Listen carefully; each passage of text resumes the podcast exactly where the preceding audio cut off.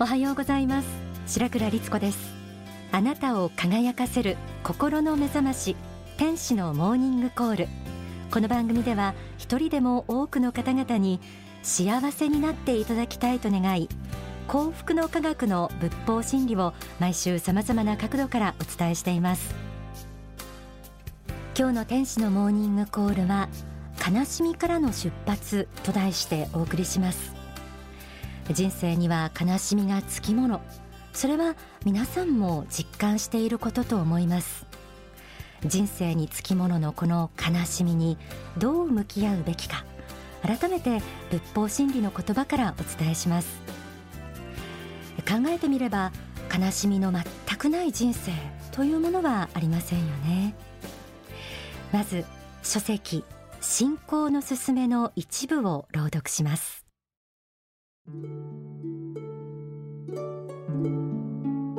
この世の中に対する見方はいろいろあるでしょうが人の苦しみの大部分は結局世の中は自分の思うようにならないということによるものです。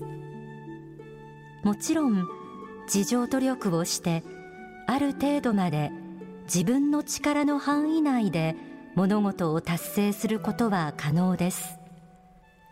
しかしそれを超えたもう一段大きな力が働いたりもう一段大きな不幸が襲ってきたりした時にそれに抗うことができなくて苦しみの波間に漂うのが大多数の人たちの姿なのです。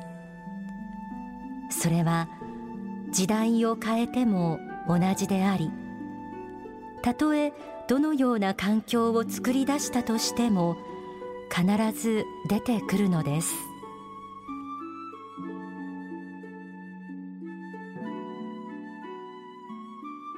生きていく上では苦しみ悲しみをすべて避けきることはできません。どんなに努力をしようとどんなにいい人であっても自分ではどうにもできない困難は起こってしまいます。現代に生きる人であっても昔の人でもほとんどの人はおそらく何らかの悲しみを経験しているでしょう。生きていくには苦しいことや悲しいことが現実にある。それではそれを受け止めた上でどのように生きていけば幸福になれるのか。それをつかみ取っていくことが本当の幸せにつながるんじゃないでしょうか。ここでご紹介したい言葉があります。書籍愛から祈りへから抜粋します。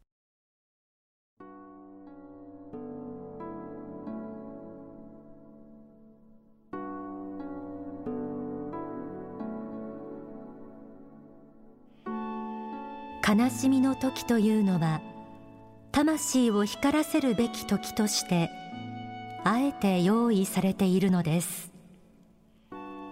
例えば刀が真っ赤に焼かれ叩かれ水に入れられて焼きを入れられるように皆さんの魂も悲しみという名の水の中を幾度か買いくぐることによって鋼の剣となっていくのです。したがって悲しみの時は皆さんの魂が試されている時であり皆さんの勇気が試されている時であり皆さんの人生が一辺の死となるかどうかが試されている時なのです。人生の悲しみの中をいかに朗らかに生きていくか。いかに美しく生きていくか。いかに芸術的に生き抜いていくか。そこに人間としての真実の姿があるのです。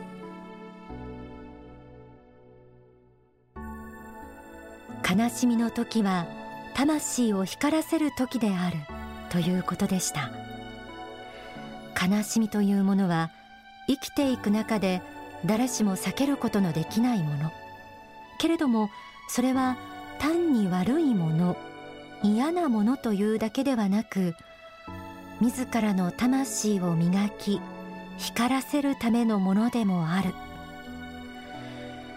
今悲しみから抜け出せずにいる方もこの悲しみには意味があるんだということを信じていただきたいと思います。ただ悲しみに沈んでいる時私たちはともすれば誰も分かってくれない。自分は一りぼっちだと孤独感に苛まれがちです。でも本当に一りぼっちなんでしょうか？一度自分を離れた視点で考えてみてください。書籍愛から祈りへにはこのような一節があります。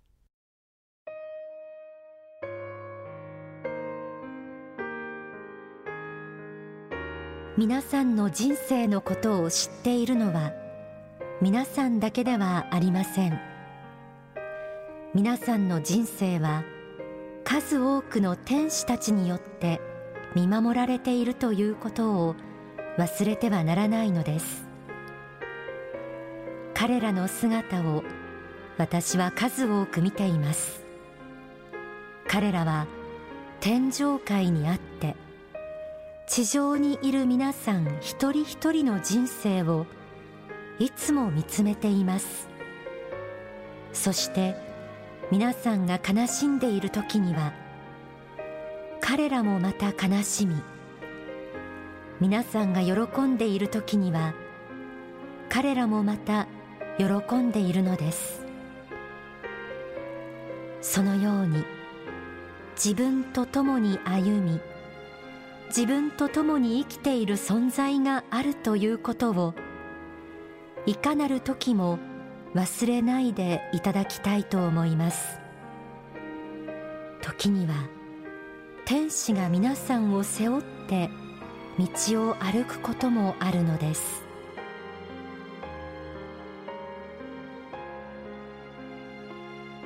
どんなに孤独な時にも本当は天使たちが見守ってくれている。そして応援してくれている。共に喜び共に悲しんでくれている。目に見えない世界のことなので実感しにくいとは思いますがそんな風に想像してみてください。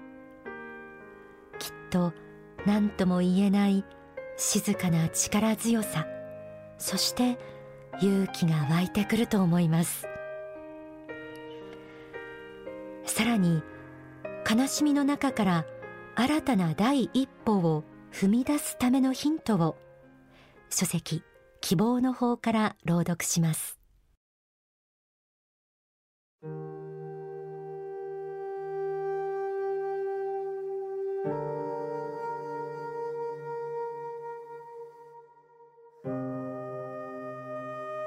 太陽のエネルギーはすごいものです。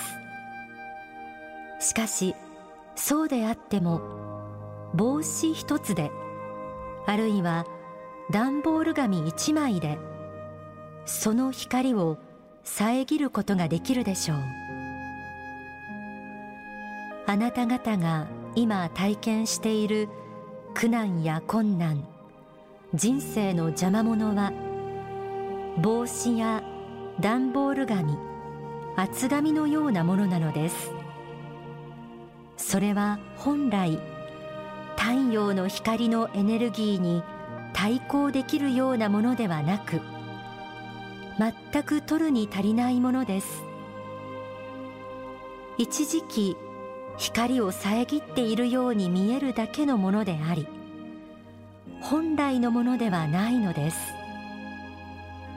その障害物は大抵の場合自分自身の心の中にできています。光を遮るものは自分自身が作っているのです。それはあなた自身の力で取り除くことができるものです。それほど難しいものではありません。それほど巨大な闇でも障害物でも困難でもないのです。まずそうしようと欲することです。意欲することです。そう思った時に第一歩が始まります。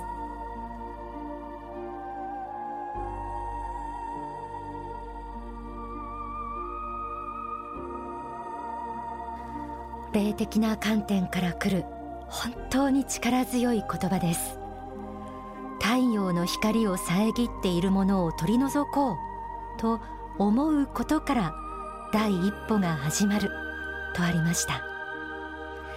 くじけそうな時めげそうな時問題は大きくとても立ち向かうことができないように思えます。でも問題の本質はあなたの心の中にある焦りであったり不安であったりすることもあります。そんな時はぜひこの太陽と段ボール紙の話思い出してみてください。本来そこにある光の存在を信じて目を向けていく。その光はいつもあなたに向かって降り注いでいます。今日は悲しみからの出発と題してお送りしています。ここで大川隆法総裁の説法泥中の花をお聞きください。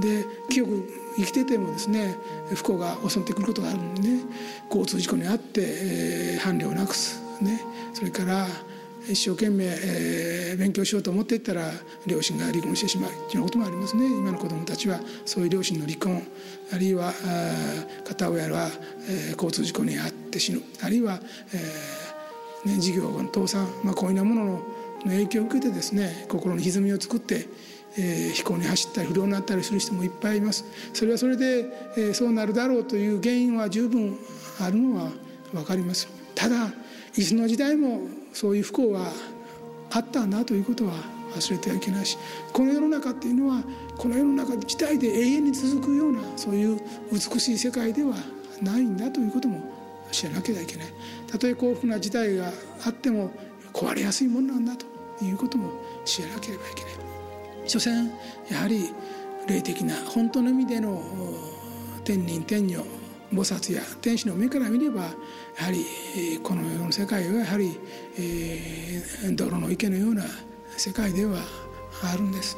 その中でいかにあなたは一輪の花を咲かせうるかいかに蓮の花のような清らかなものを咲かせるかということですね。どのようなとこにあってもそれは可能なはずです。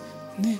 超一流会社にいれば蓮の花が咲きますか？それだけではないでしょう、まあ、そこで咲く人もいますけども、えー、中規模の会社ね弱小の会社の中でも、えー、努力して見事な花咲かせる人もいるでしょう、ね、学校だっていい学校もあれば、えー、あるいは底辺校と言われるような学校もある、ね、でもその中でやっぱりまたですね立派に学び育ちですね花を咲かせる人たちはいるんですよ。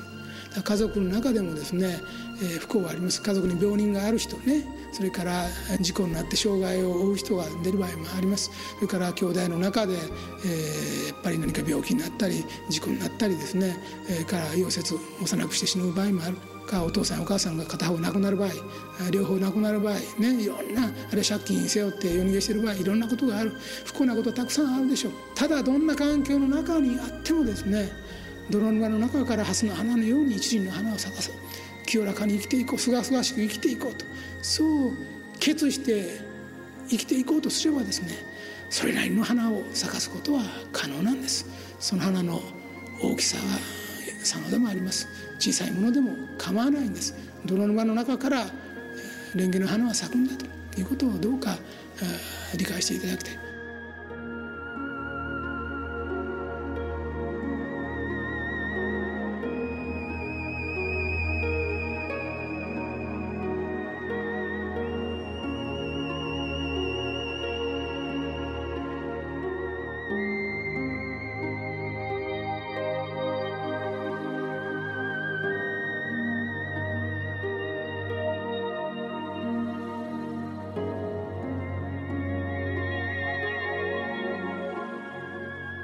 お聞きいただいた説法は書籍信仰のすすめに収められています。